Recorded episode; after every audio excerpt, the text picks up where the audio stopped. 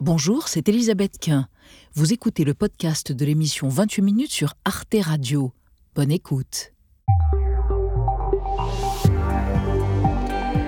Bonsoir, soyez les bienvenus dans 28 minutes. Heureuse de vous retrouver. L'actualité, alors que le mois de février 2023 est le plus sec depuis 1959, c'est l'annonce choc du ministre de la Transition écologique. La France doit se préparer d'ici 2100 à une augmentation de la température moyenne de plus 4 degrés.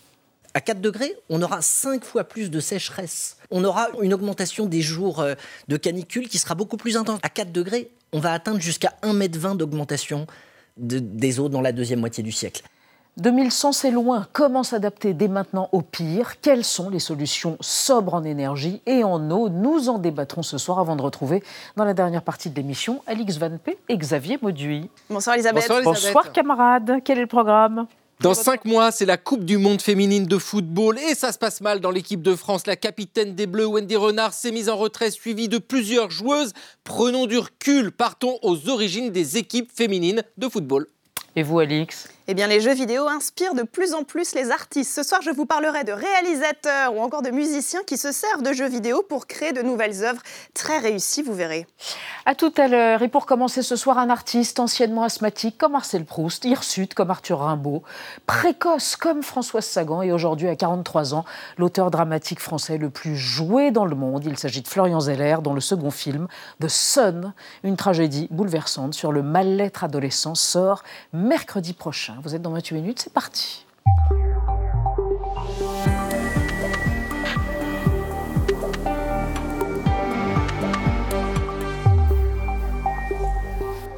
Bonsoir Florian Zeller, je vous présente Anna Ndiaye. Bonsoir. Bonsoir chère Anna et Benjamin Sportouche. Bonsoir à vous. Bonsoir cher Benjamin. Anna vous disait juste avant qu'on commence, j'ai vu votre film, j'ai pleuré.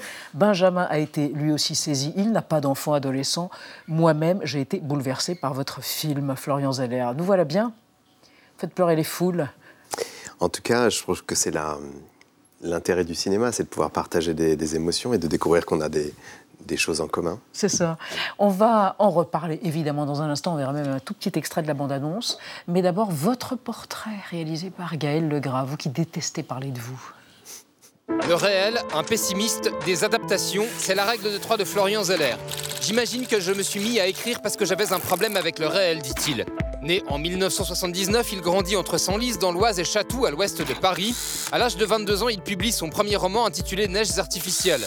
Trois ans plus tard, La fascination du pire remporte le prix interallié.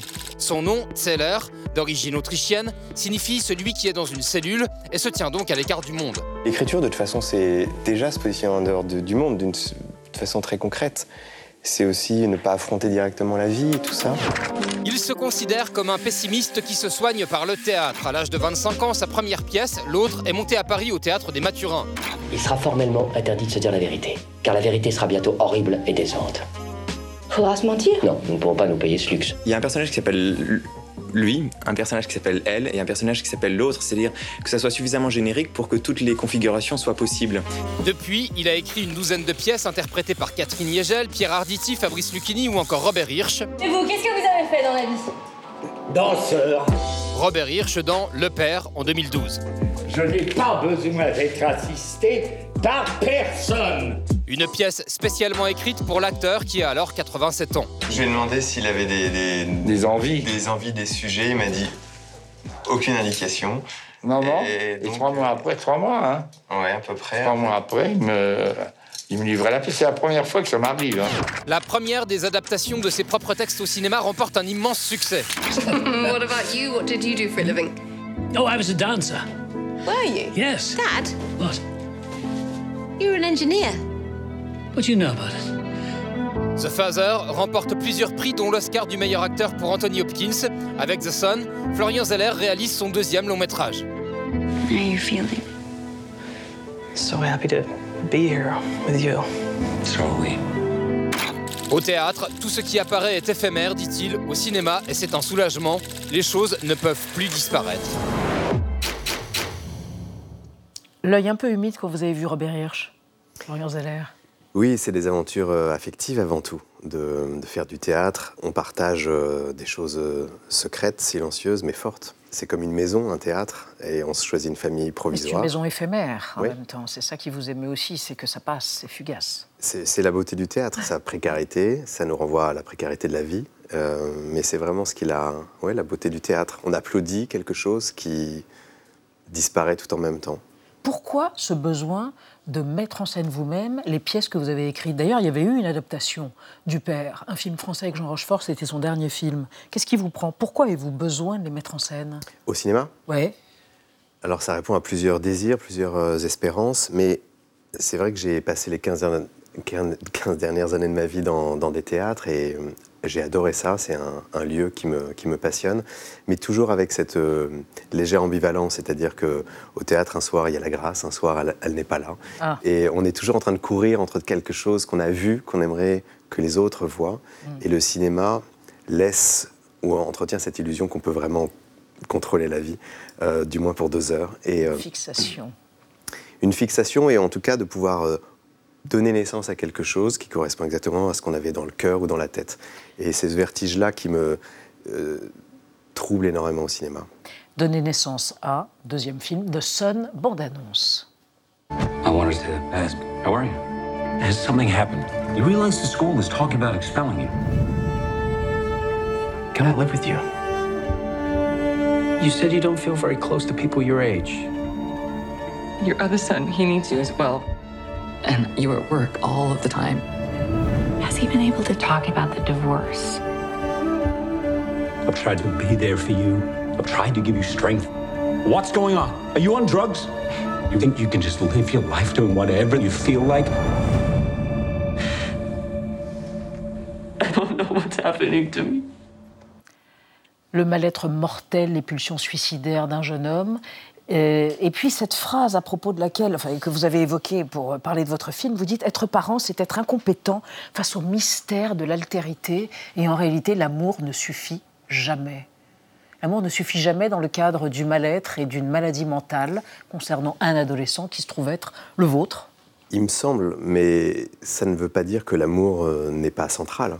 Néanmoins, il y a cette expérience à un moment que c'est pas une question d'amour justement, et que c'est tellement difficile et douloureux d'accepter en tant que parent justement de ne pas savoir quoi faire. Et je crois que chacun, sans aller jusqu'à la tragédie dont il est question ici, en tant que parent, c'est de quoi il s'agit, de, de toucher son incompétence Mm. et que ça ne soit pas une remise en question de ses qualités en tant que père ou en tant que mère, que ça fait partie simplement de- du voyage d'être parent en fait, de ne plus savoir à un moment.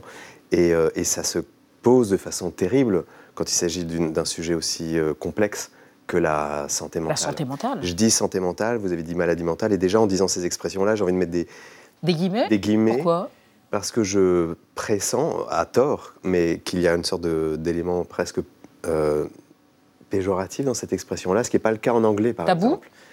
Voilà, j'ai l'impression que c'est Comment on dit en anglais? On dit mental health ou euh, mental illness, et c'est des expressions qui sont très régulièrement employées dans le débat public.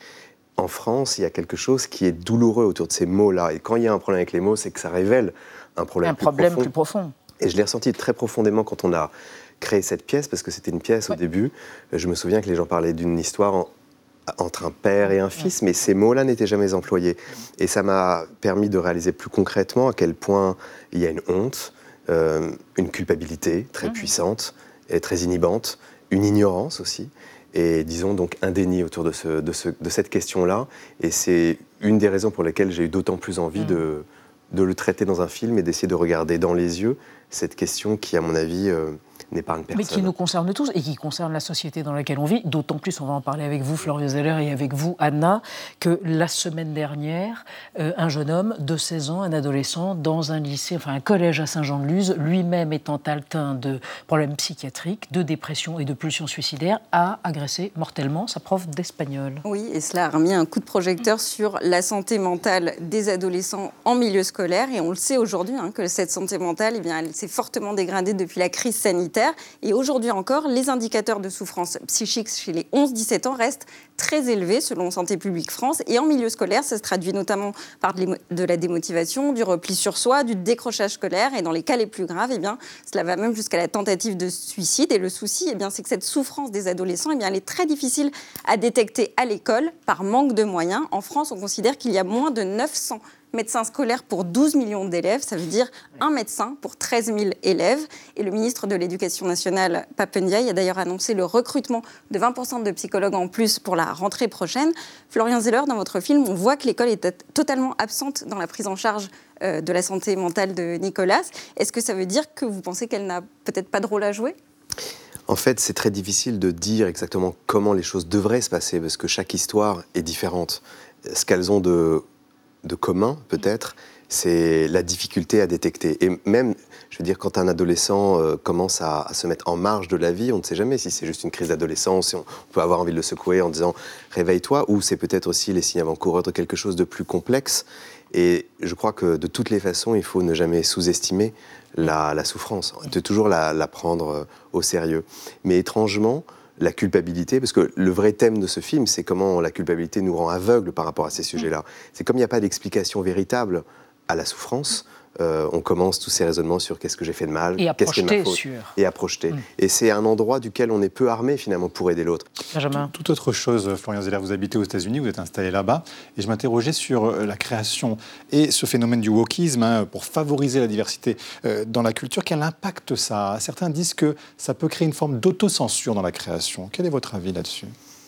C'est aussi un sujet euh, complexe. Par exemple, pour vous donner un exemple précis, c'est un film qui a été tourné en Angleterre, et en Angleterre, qui est aussi un pays euh, anglo-saxon qui est sensible à ces, questions-là, euh, impose certains critères. Par exemple, pour, pour pouvoir avoir une, trajectoire normale dans le monde du cinéma, il faut répondre à certains critères de diversité.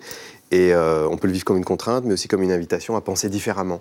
Et dans cette aventure-là, il y a eu plein de gens avec lesquels j'ai travaillé euh, et je les ai rencontrés animés par ce souci de répondre à ces critères-là. Donc euh, l'invitation à mmh. penser différemment mmh. est quand même assez fertile, je pense. Mmh. Euh, ensuite, évidemment, il y a toujours des excès où parfois on célèbre des choses simplement parce qu'elles sont une sorte de confirmation, non pas de ce qu'on pense, mais de ce qu'on croit devoir penser. Et voilà, il y a toujours le, chemin d'autonomie de, et, de, et de liberté à trouver dans les pressions de l'époque. Merci Florian Zeller. The Sun, qu'on entend parfois comme The Sun, mhm. j'imagine que c'est fait exprès. Sunbeam, Sun, Sun. Oui, c'était un petit soleil. C'est ça. Ils craignent qu'il soit en train de s'éteindre. Merci Florian Zeller. Votre film sort mercredi prochain. Longue vie à The Sun. À bientôt. À bientôt. Merci beaucoup. Vous repartez bientôt en Californie qui est sous la neige d'ailleurs. Problème de, dérèglement climatique, on va en parler dans un instant à travers notre débat du jour. La France, elle, est confrontée au réchauffement climatique. La sécheresse hivernale de février en est une terrible illustration. Pour le ministre de la Transition écologique, on doit, nous devons nous préparer à plus 4 degrés de réchauffement d'ici 2100. À quoi ressembleront l'agriculture, les villes, les transports, les montagnes, la vie quotidienne à plus 4 degrés de température en moyenne par rapport à l'ère pré-industrielle On en parle après la mise au point d'Admira Swidem.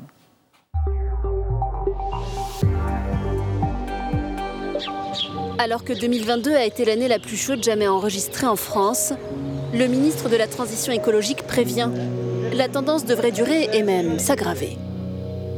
À la minute où on se parle, on est déjà 1,7 degré d'augmentation des températures par rapport à l'ère pré-industrielle en France. On va aller vers 2,8, 3,2 à l'échelle mondiale, selon l'ONU, selon le GIEC. Ça voudrait dire au moins 4 degrés en France. Préparer notre pays à 4 degrés, ça veut dire anticiper beaucoup de changements. Un scénario à plus 4 degrés d'ici la fin du siècle, l'annonce a surpris alors que l'objectif réaffirmé pendant les COP a longtemps été de circonscrire la hausse à 1,5 degré.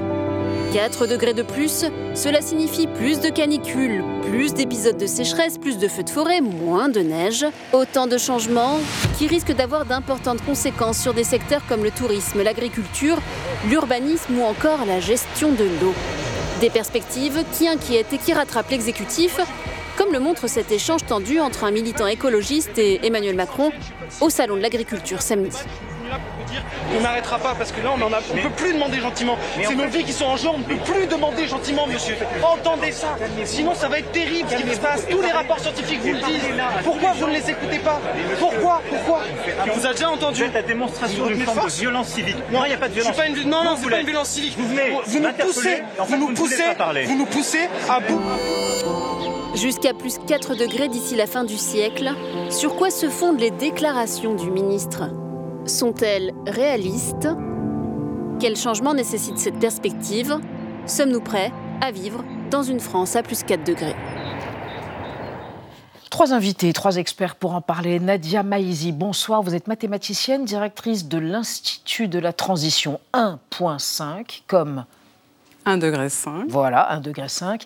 Vous êtes professeur euh, à l'école des mines Paris Tech et vous êtes co-autrice, une des co-autrices, un des co-auteurs et co-autrices du sixième rapport du GIEC. Selon vous, une France à plus 4 degrés, c'est des événements climatiques plus intenses, plus fréquents et plus durables. Cela suppose une réorganisation globale de la société, bien au-delà du fait de savoir si on pourra toujours aller skier demain. À côté de vous, Arnaud Gossement, vous êtes avocat spécialiste en droit de l'environnement, vous êtes par ailleurs professeur associé à l'Université Paris 1 Panthéon-Sorbonne. Selon vous, ce scénario à plus 4 degrés n'est pas si pessimiste, il est en fait plutôt modéré. Encore faut-il prendre des mesures à la hauteur de l'enjeu qui est considérable. Et enfin, Jade Lingard, bonsoir. Vous êtes journaliste au pôle écologie euh, de Mediapart. Selon vous, le dérèglement climatique va bouleverser tout le pays, tout notre pays, les zones côtières, les montagnes, les villes, les infrastructures. Mais il faut être honnête, on ne peut pas prévoir précisément ce qui va se passer d'ici 2100. Et on démarre avec la citation, la déclaration du jour, du moment même. Tout à fait, celle du ministre de la Transition écologique, euh, donc Christophe Béchu. La France, a dit le ministre, doit sortir du déni et donc se préparer à un réchauffement climatique à plus 4 degrés d'ici la fin du siècle et par rapport à 1850 contre 1,8 degré aujourd'hui. Euh, Arnaud Gossement, expliquez-nous d'où vient ce chiffre de 4 degrés. C'est vrai qu'on ne l'avait pas vu venir, on ne l'avait pas lu dans le rapport du GIEC ou il nous a échappé? Alors c'est l'état de la science, et ce qui est d'ailleurs surprenant, c'est que c'est l'état de la science depuis longtemps, puisqu'effectivement le GIEC a euh, fixé une augmentation mondiale moyenne de la température d'ici à la fin du siècle par rapport au début du XXe, et ça a été décliné régionalement, et notamment euh, dans un rapport remis à Christophe Béchu en décembre dernier, un rapport de l'inspection générale de l'environnement qui lui-même se fonde sur une étude anglaise, qui explique que pour la France, on va vers notamment 4 degrés, et encore c'est pas le scénario le plus pessimiste. Ah oui? Ah bon? Et Il y a quoi, codes plus pessimistes, pardon? Non, euh, il y a par exemple en 2006, dès 2006, vous avez un plan national d'adaptation au changement climatique qui est produit par l'État. Il y en aura eu deux autres derrière, et cette fois-ci, par rapport à la fin du siècle, on part même de plus 7 degrés. Donc on n'est pas simplement au plus 4, c'est pas le plus pessimiste. C'est un scénario pessimiste, ça veut dire que les États n'ont pas totalement respecté leurs engagements. Mais ce qui est surprenant, c'est pas tellement cette déclaration qui vient à la suite d'autres, c'est plutôt la réaction qu'elle a suscitée et le débat qui euh, s'ensuit derrière, mais qui est plutôt positif. Enfin, on s'en occupe. Nadia Maïzi, est-ce que vous pouvez nous expliquer pourquoi la France se réchauffe plus vite que la moyenne de la planète? Euh, Dans le monde, c'est entre 2,8 et 3,2, et c'est nous, chez nous, ça sera plus. Pourquoi? Alors, euh, la température dont on parle, c'est une température moyenne euh, sur la surface du globe. Et donc, ça prend en compte la surface des océans, la surface des terres. Donc, euh, la France euh, n'étant pas prise en compte avec euh, les mers qui l'entourent, le réchauffement est plus élevé. Et en plus, il y a une, euh, comment dire, une non-linéarité en fait de cette répartition euh, de l'élévation des températures. C'est très difficile de partir d'une température moyenne et de désagréger, de désagréger ça au niveau local. Euh, donc euh, voilà, mais la France, euh, comme les autres, est sur une très mauvaise trajectoire. Mhm. Jade Lingard, ça veut dire quoi 4 degrés? Ça veut dire des températures qui montent partout Il y a des régions qui seront plus exposées que d'autres dans notre pays? Ben, en fait, euh, le- le- pour être hyper honnête, on ne sait pas exactement. C'est-à-dire que euh, ce qu'on observe euh, quand même depuis euh, 30 ans et 20 ans et 10 ans, qu'on s'intéresse de plus, que les scientifiques s'intéressent de plus en plus précisément au dérèglement du climat, c'est que ces effets se produisent de manière plus sévère, plus grave et plus rapide que Mhm. ce qu'on attendait. Donc, plus 4 degrés, on, peut, il y a plein de scénarios qui existent, et, et, donc, élévation du niveau de la mer, donc ça veut dire les communes littorales, mm. des communes littorales vont se retrouver menacées d'inondations, sans doute que des gens seraient obligés de quitter leur logement, des activités devraient sans doute se modifier ou s'arrêter. Donc moi, j'ai tout de suite pensé à la question de la centrale nucléaire de Gravelines, qui est la plus grosse centrale nucléaire d'Europe de l'Ouest, euh, cinq réacteurs euh, au bord de la mer. Bon, plus 4 degrés, qu'est-ce qui se passe? Euh, Pourquoi? Parce qu'elle est tout près, elle est sur le littoral. Oui, parce que par définition, en fait, que ce soit le Blayet, Panly, Gravelines, on a toute une série de centrales nucléaires qui sont au bord de la mer, mhm. puisque les centrales nucléaires ont besoin d'eau pour, le refroidir. Pour les refroidir. Donc elles sont soit au bord de la mer, soit au bord des fleuves. Donc plus 4 degrés, les fleuves, un étiage, on peut imaginer qu'il va baisser. Euh, donc bah, pareil, euh, également euh, difficulté pour ces, pour ces centrales. Pour les activités, ou même les habitants et habitantes des zones de montagne, bah, fonte, des neiges. Bon, ben voilà, tout ça, c'est des bouleversements énormes. Et activité agricole, mm. on, peut imaginer, alors là, on fait des plans sur la comète, mais on peut imaginer que dans une France à plus 4 degrés, mm. le maraîchage euh, dans l'Hérault, dans le Var, euh, peut-être dans certaines euh, parties de l'Aveyron, deviendrait impossible s'il n'y a pas d'eau si c'est trop sec, il n'y a pas d'eau. Donc c'est ce type-là de bouleversements, enfin vraiment fondamentaux auxquels on fait face. Alors à propos de l'agriculture, et vous allez réagir, une hypothèse le sorgho pourrait devenir une culture euh, permettant, euh, quelle que soit la saison et quel que soit le niveau hydrique, de s'en sortir pour certains agriculteurs. Exactement, on va faire un petit exercice de projection. Vous vous imaginez, en 2100, les températures ont augmenté, les épisodes de sécheresse sont plus nombreux, les paysages ont complètement changé, et à la place des champs de blé et de maïs, eh bien, de nouvelles cultures céréalières sont présentes, et parmi elles, le sorgho, donc une céréale sans gluten originaire d'Afrique et qui appartient à la même famille que le blé, le millet et l'orge. Alors l'intérêt pour les agriculteurs, eh c'est qu'elle est très peu gourmande en eau en comparaison avec le maïs. Ses besoins sont même 40% moins importants et elle est aussi beaucoup plus résiliente en période de sécheresse et de canicule et donc elle pourrait être une alternative valable. Revenons dans le présent. Aujourd'hui, en France, des agriculteurs l'ont déjà adopté en Alsace, dans la Beauce, en Touraine ou encore dans le sud-ouest. Et d'ailleurs, la production française a bondi de près de 75% entre 2011 et 2021. Et la France est même devenue le deuxième plus gros producteur d'Europe juste derrière la Russie. Alors, est-ce que le sorgho pourrait être la solution euh, miracle pour l'avenir? Arnaud Gossement, qu'est-ce que vous en pensez? Alors, je ne suis pas spécialiste du sorgho, mais cet exemple est très intéressant parce qu'il montre en fait qu'il va falloir s'adapter. Mm. Jusqu'à présent, on parlait beaucoup de la réduction des émissions de gaz à effet de serre. Grâce, entre guillemets, à la déclaration du ministre de l'écologie, on sait aujourd'hui qu'il va falloir s'adapter. Changer de modèle d'agriculture en fait partie. On sait très bien que certaines cultures très gourmandes en eau, comme le maïs par exemple, dans des endroits qui sont pauvres en eau, avec des nappes qui sont à plat, ce n'est pas une solution durable. Mais en fait, la révolution va bien au-delà de l'agriculture, mm. des problèmes d'irrigation de mm. l'agriculture. On a aujourd'hui des problèmes en termes de euh, qu'est-ce qu'on va construire? Est-ce qu'on va autoriser de construire hein. Est-ce que Bref, dans tous les secteurs aujourd'hui, il faut faire des choix? Justement, sur la construction, Nadia Maizi, euh, selon donc Christophe plus 4 degrés, ça devrait conduire à une élévation des eaux de 1,20 mètres hein, de, de, l'eau euh, d'ici 2050. Ça veut dire quoi? Est-ce qu'on a pu estimer le nombre de communes du littoral qui pourraient disparaître? Est-ce que, ça fait partie de votre travail de modélisation de mathématicienne ou pas? Alors ça, c'est euh, dans les travaux du GIEC, euh, vraiment la spécialité du groupe 2 euh, qui regarde les conséquences mmh. mmh. des changements climatiques et une montée de ce niveau de la mer. 1,20 m donc On sait très bien qu'en plus, les zones côtières sont très peuplées. donc je pense qu'on peut penser à la France, mais on peut penser que un monde à 4 degrés, c'est pas juste la France qui euh, a plus 4 degrés, c'est pas juste la France qui va en subir les conséquences. Donc euh, euh, c'est tous les pays de la planète. Mhm. Et donc 1m20, ben, ça, correspond à un, nombre de, un nombre de côtes. Hein. La France est quand même un pays extrêmement côtier. Mhm. Euh, sur lequel on va, et on le voit déjà aujourd'hui d'ailleurs, devoir reculer, donc euh, devoir réfléchir aujourd'hui à... Reculer les cultures et les habitations. Voilà, soit euh, les gens se déplacent tout de suite, soit on essaye de mettre en place des protection par rapport à l'avancée euh, de la mer, mais ce que, ce que je... Quel type de protection Alors, quel type de on- protection on peut, on peut monter des murs, on peut faire des digues plus hautes, etc. Mais Comme ce que je, ce que je, notamment, qui ce que je trouve très intéressant, au fait, dans la façon dont le sujet vient d'arriver, c'est que moi, ça me fait plaisir.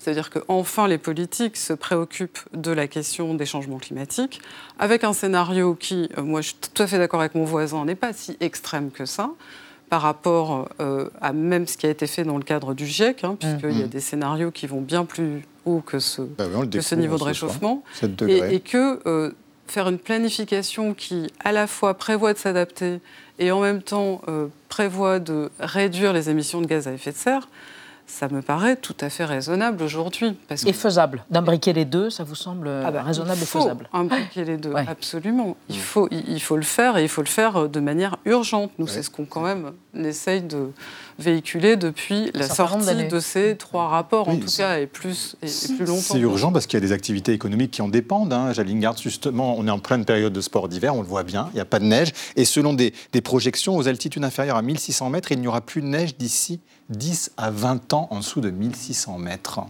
Oui, mais c'est-à-dire, alors, c'est là où il faut essayer de tenir les deux bouts. Mm. C'est toute la difficulté. C'est-à-dire, il faut se projeter dans une situation où on ne pourra plus skier à telle ou telle hauteur, mais en fait, il faut tout aussi euh, fortement se préoccuper du fait de tout de suite arrêter en fait d'aller skier euh, dans ces endroits au nom des impacts en fait que euh, l'industrie euh, euh, du ski euh, entraîne sur les montagnes, que ce soit en termes de consommation énergétique, Pour la neige que ce artificielle, soit, etc. bah, le- le- pour la neige artificielle, que ce soit en termes d'impact des biodiversités. Est-ce que quand je dis Enfin, il y a tenir des gens les qui deux vivent bouts- de ces activités. Oui, c'est- au Ouais. milieu de gens qui en vivent. Mais Ouais. non, mais bien sûr, il y a des gens qui vivent de bien plein d'activités qui sont hyper polluantes, euh, qui sont destructrices des écosystèmes, et ces personnes-là doivent absolument être au cœur des politiques de transition énergétique. Mais ce que je veux dire, c'est que on peut pas penser l'adaptation sérieusement à un monde à plus 4, plus 5, plus 6 degrés si exactement au même moment on ne pense pas la nécessité absolue de réduire immédiatement et drastiquement les émissions de gaz à effet de serre. Et donc Mm. ça, ça nous, c'est, pas un dilemme, ça doit aller ensemble, mais ça crée des exigences sociales hyper fortes. Et moi, ce que je regrette, c'est que euh, le discours de vérité, peut-être de Christophe Béchu sur Mm. les plus 4 degrés, pour l'instant, ne s'accompagne pas d'un discours de vérité sur comment on fait pour accompagner Alors, toutes les personnes Oui, qui mais travaillent c'est vrai que des élus locaux, qu'il va falloir arrêter. ont- oui, mais les- sans attendre le gouvernement, des élus locaux l'ont déjà fait. hein. ça change la donne pour la construction. Regardez, dans le Var, faute d'eau, des communes ont décidé de suspendre les nouvelles constructions. Dans l'Est Var, les rivières sont à sec depuis de très longs mois. Alors pour la première fois, les maires expliquent qu'ils ne peuvent plus accueillir de nouveaux arrivants et fournir de l'eau à toute la population. Ils ont décidé de geler les nouvelles demandes de permis de construire pendant les quatre prochaines années. dans la mesure où on a euh, besoin de trouver de nouvelles ressources en ce qui concerne l'eau. Et donc à partir de là, ben, il vaut mieux euh, dire aux gens de ne pas construire et de retarder leur projet plutôt que de leur dire construisez et qu'ils ne puissent pas être alimentés en eau au moment où ils s'installeront. Arnaud Gossman, j'ajoute que l'an dernier, 100 communes ont dû être alimentées par bouteilles ou citernes entre l'été et l'automne. Ça va se multiplier. C'est ça qu'on va voir arriver. Ouais. Moins de construction parce que moins d'eau. En fait, et puis des citernes dans les villages. Moi, quand j'ai vu cette information, j'avoue que j'ai trouvé ça totalement vertigineux par le nombre de questions qu'elle posait. Ouais. Et euh, je me suis permis d'appeler l'un des maires euh, du pays de Ah ouais. Fayence, que je connais bien par ailleurs, euh, pour lui demander exactement ce qui se passait. Et en fait, euh, il nous dit bah, le problème, c'est qu'aujourd'hui, on est face à une question de droit totalement nouvelle. Refuser un permis de construire parce qu'il n'y a pas de tuyaux pour amener l'eau, ça, le droit le prévoit. Mais là, c'est le problème, c'est qu'il y a des tuyaux, mais il n'y a pas d'eau au d'eau début. pour les mettre tuyau. dedans. Est-ce qu'on peut refuser une, une construction? Mais le problème, c'est que si c'est un EHPAD, si c'est une Mm. crèche, si c'est euh, d'étendre une structure hospitalière ou un cabinet médical, que- comment on va faire des choix lorsqu'il n'y a pas d'eau sur les constructions qu'on va ou non autoriser? On ne va pas totalement geler toute construction, même euh, dans, dans ce pays-là. Simplement, c'est plutôt un cri d'alerte qui est lancé vers l'État en disant là, vous nous laissez sans moyens, sans règles, Mhm. sans référentiel, on ne sait pas quoi faire. Ça, on, peut interdire, les, bah, par exemple, les piscines. Et c'est vrai que ça fait bondir tout le monde. Vous, qui êtes- est-ce qu'à un moment donné, Si c'est ça, ça ça serait assez facile parce Bah, que le préfet le peut déjà euh, refuser le, le remplissage des piscines. Il y a déjà des, pouvoirs de police de l'eau qui existent. Mais tout ça, c'est l'urgence. Là, eux, ce qui pose, la question qu'ils posent, c'est sur les cinq prochaines années, qu'est-ce qu'on fait du développement de nos communes? Qu'est-ce qui est prioritaire? Qu'est-ce qui ne l'est pas? Et ça, on ne s'est jamais posé la question jusqu'à présent. Il y a aussi une question concrète, c'est les canalisations, les fuites d'eau. 20% de l'eau dans les canalisations fuit. Que fait-on? Et, et l'usage de l'eau potable pour des usages euh, non euh, culinaires, enfin, je veux dire, Mhm. pour les usages domestiques, de nettoyage, de chasse d'eau, c'est aberrant. Enfin, je veux dire, il faut, cette eau, c'est une ressource On recycle seulement la- 1% des eaux, u- des eaux usées, c'est ça On est hyper en retard. En La France. France est hyper en retard. et donc, 15% en la- Espagne et 85% en Israël. L'avantage de la sécheresse, si on peut dire, ça, ça- ça va être de enfin mettre sur la table la nécessité absolue et urgente de garder notre ressource en eau potable. Nadia Maizi, euh, sur qu'est-ce qu'on peut faire concrètement aussi? On, on regardait, Quand on regardait la, la végétalisation des villes, eh bien, ça pourrait aussi permettre de réduire d'un tiers le nombre de décès prématurés en, en- en- voilà, en végétalisant 30% de la surface d'une ville. Ça, on peut le faire rapidement, c'est possible, et ça aussi, ça se modélise, j'allais dire. Vous avez l'air. euh, Moi, j'adore j'adore ces questions parce que bah, je comprends même pas qu'on soit pas déjà, en train de le faire. En Ouais. fait, je veux Enfin, ça dire- se fait, mais peut-être pas Mais suffisamment non, ça rapidement. se fait pas. On Ah fait bon le contraire. Je veux dire, on coupe les arbres, on construit, on demande des permis de construire pour rajouter des habitations dans des, dans des régions qui sont déjà euh, non pas surpeuplées, mais euh, surbétonnées. Donc en fait, il y a une vraie euh, transformation qu'il faudrait qu'on rediscute à la faveur de cette question du règlement des changements climatiques. Et c'est ça que je trouve, moi, euh, très enthousiasmant, pour ne pas montrer toujours le côté anxiogène de ce Mmh. sujet, de proposer enfin une vision sur un pays qui se restructurerait en prenant en compte un nouveau euh, type de contraintes qui sont celles qui viennent d'être évoquées, donc sur tout ce qui est ressources en eau. Euh, on nous a parlé de sobriété énergétique pendant l'hiver, mais il faudrait bien que ça continue Mhm. après l'hiver. Euh, donc euh, euh, il y a des problèmes de mobilité, euh, il y a des problèmes d'engorgement euh, dans les transports, sur les routes. Je veux dire, il y a quand même tout un tas de sujets qu'il serait temps de mettre de manière très claire. Et en tant que mathématicienne, je vous dirais, il faudrait bien poser le problème pour commencer à le résoudre. Et oui, il y a plein de possibilités pour Mm. résoudre. Planter des arbres dans une ville, c'est quand même pas très compliqué. Arrêter de fait détruire. déjà à Nouveau. Est-ce que euh, on voit Écoutez, il y a des, il y a des plans verts dans plein je peux pas de, citer de parce villes que bon. mais il y a plein Bah, de si, villes pouvez où je, citer. où je passe et où je vois qu'en Ouais. fait on coupe et on construit et Mm. on bétonne. C'est quand même ça existe dans ce pays. Ouais. Vous allez une garde. euh, c'est- Par exemple, le gouvernement va lancer un plan ferroviaire à 100 milliards d'euros, c'est du jamais vu. Ouais. Donc ça, on peut dire qu'il y a une prise de conscience de ce côté-là. Ah oui, bah, il faut urgemment transférer le fret marchandises euh, des poids lourds vers le train ou le transport doux, les canals, etc. Mais ça, vous voyez, ce qui est un peu désespérant, enfin, c'est- oui, c'est très positif de, que enfin ça soit compris par un plus grand nombre de personnes. C'est sur la table depuis 30 ans. Donc, est-ce que là, maintenant, ça va est-ce que le moment de vérité va être suffisamment fort pour que enfin s'enclenche euh, la transition nécessaire? C'est ça qu'on voit pas. Et moi, je, je trouve, encore une fois, que ce gouvernement ne fait pas la pédagogie des ambitions et des exigences de cette situation d'urgence climatique. Et que plus 4 degrés, OK, ça va laisser des gens sur le carreau en termes d'activité professionnelle. Euh, comment on fait pour accompagner ces personnes? On est en pleine réforme des retraites.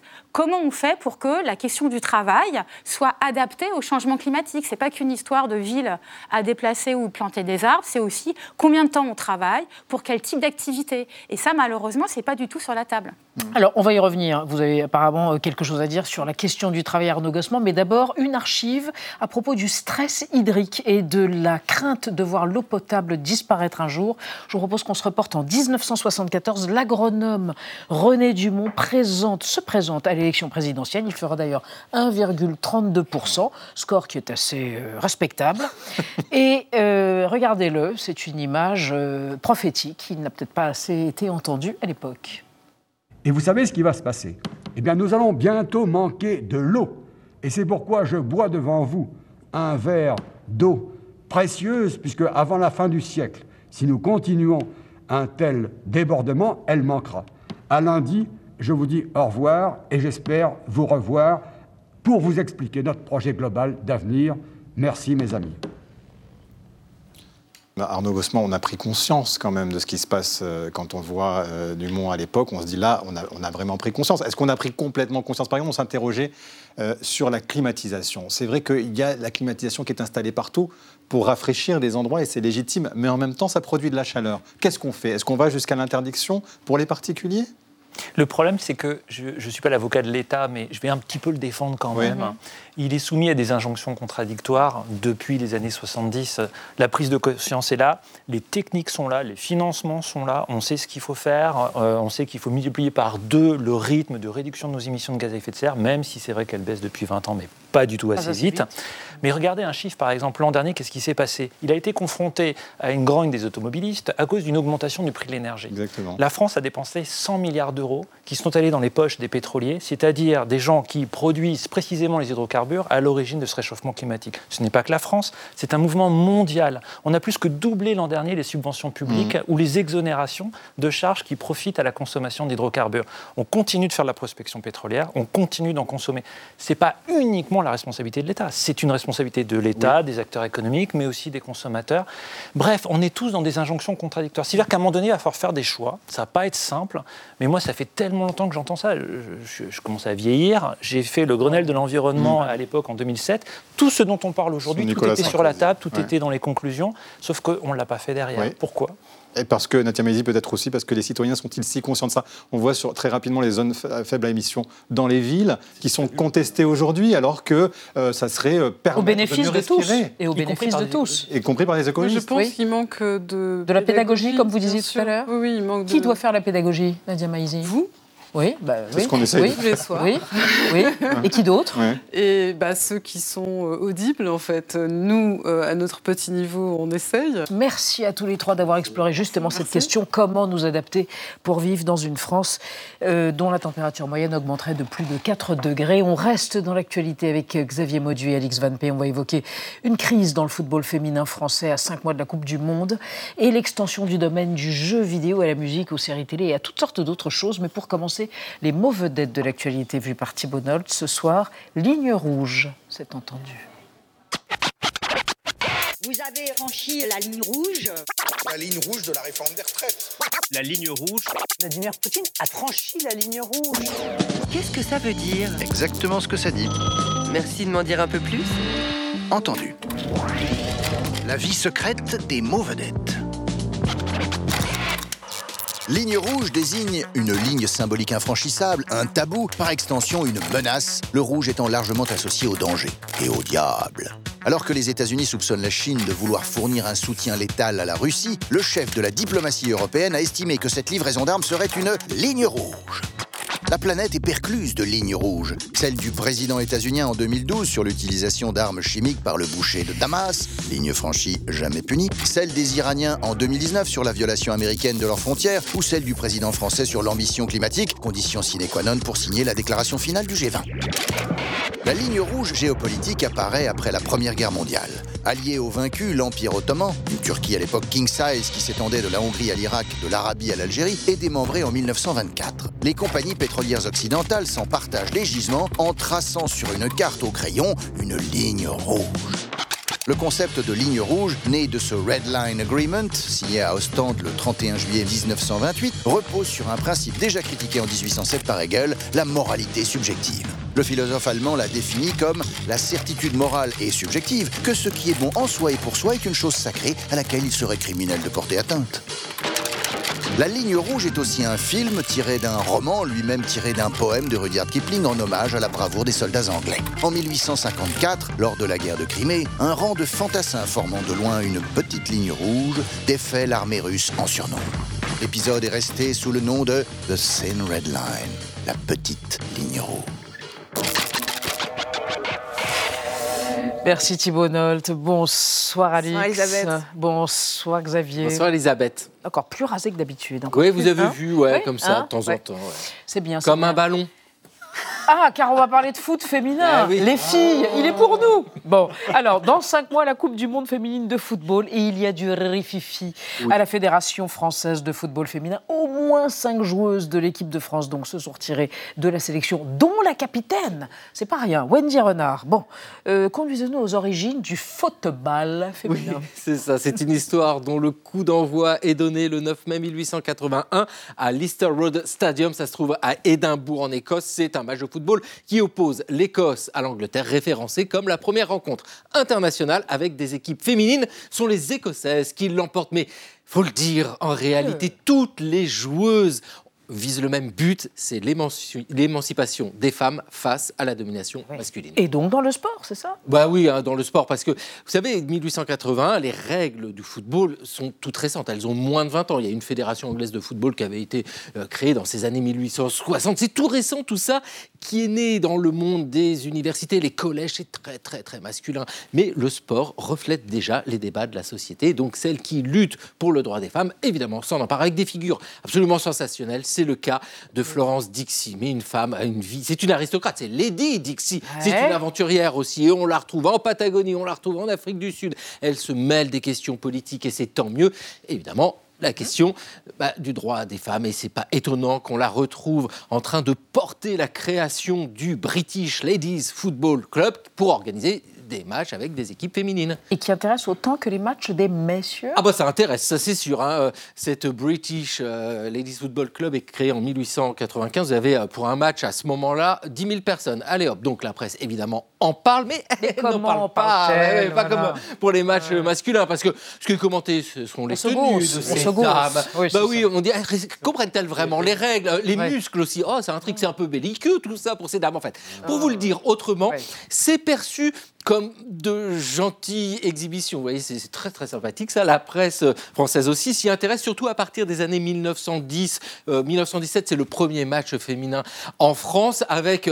On peut le dire, le même mépris, hein, Ouais, et puis la même crainte, tout simplement, face à ces suffragettes. Mais que veulent-elles avec euh, leur Jusqu'où vont-elles aller? Bah voilà, vous avez euh, dans certaines revues, c'est le cas de La vie au grand air, c'est très très populaire, des commentaires absolument fous. On est en juin 1918 et le journaliste craint que quand il entend des applaudissements, eh bien ça n'encourage les dirigeants à insister à mettre encore d'autres matchs féminins. Mais oui, eh ben spectateurs, spectatrices applaudissaient les équipes féminines, spectateurs, spectatrices applaudissent toujours les équipes Ouais. féminines et c'est tant mieux. Allez les bleus. Et c'est pas prêt de finir. Bon, voilà. Allez, les bleuses.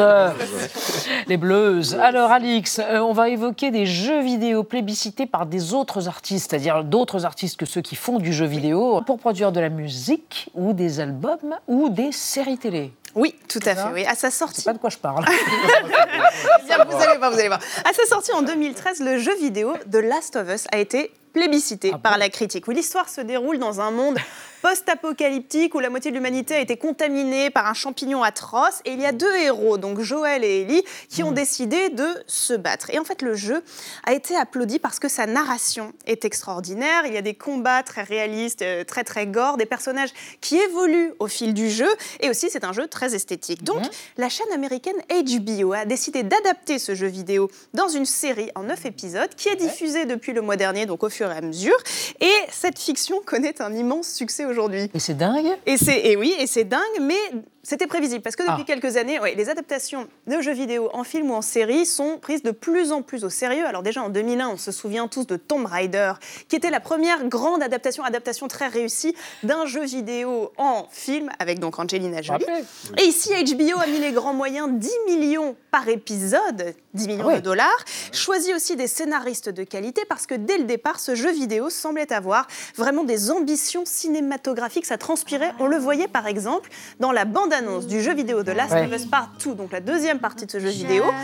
Voilà, donc la bande-annonce du jeu vidéo où on voit le personnage de Ellie qui chante au milieu d'un charnier. Et c'est un clip Oh, ouais. épuré qui pourrait être en fait une bande-annonce de film. C'est la preuve de l'importance du jeu vidéo dans la musique. Eh bien, vous allez découvrir un autre groupe voilà, qui, qui, se, qui, vraiment, qui se nourrit de cette porosité Mhm. entre les deux mondes, c'est le groupe français Agar Agar. Donc un duo qu'Anna connaît peut-être. Duo connais, je touche connais. à tout. Voilà, excellent Ouais. duo Ouais. au morceau électro mélancolique Ouais, qui ouais. vient de sortir son album qui s'appelle Player Non Player chez Cracky Records. Et en fait, l'album, c'est aussi par la même occasion la bande son, la bande son d'un jeu vidéo développé par l'un de leurs amis depuis des années. Donc en fait, le groupe pour créer ces morceaux s'est appuyé sur des images, des personnes qui sont vraiment oui, imprégnées de ouais. visuels, sur des images et aussi sur la personnalité des personnages de ce jeu vidéo. Par exemple, ce titre qui s'appelle Trouble fait référence à un personnage qui aimerait quitter son île, mais en fait qui est sur une île au-dessus des nuages. Il veut partir, il saute dans le vide et il revient parce que c'est un éternel recommencement en fait les jeux vidéo. Voilà, donc Armand Bultel, moitié du groupe groupe Agar Agar. Je trouve qu'il résume très bien le rapport entre les artistes et le jeu vidéo. Il dit ceci découvrir l'univers d'un jeu vidéo au travers d'un écran, et bien pour lui, c'est comme se promener dans un tableau. Mais quel poète oui Merci mes amis. Dans un instant sur l'antenne d'Arte Chérie, soirée cinéma, Lauren Bacall, Rock Hudson, chez Douglas Sirk, le maître du mélo flamboyant, écrit sur du vent, Written on the Wind. Ça date de 1956. On se retrouve demain à 20h05. Pendant ce temps-là, vous aurez regardé Agar Agar toute la nuit. Tchuss. Et vous serez à gare.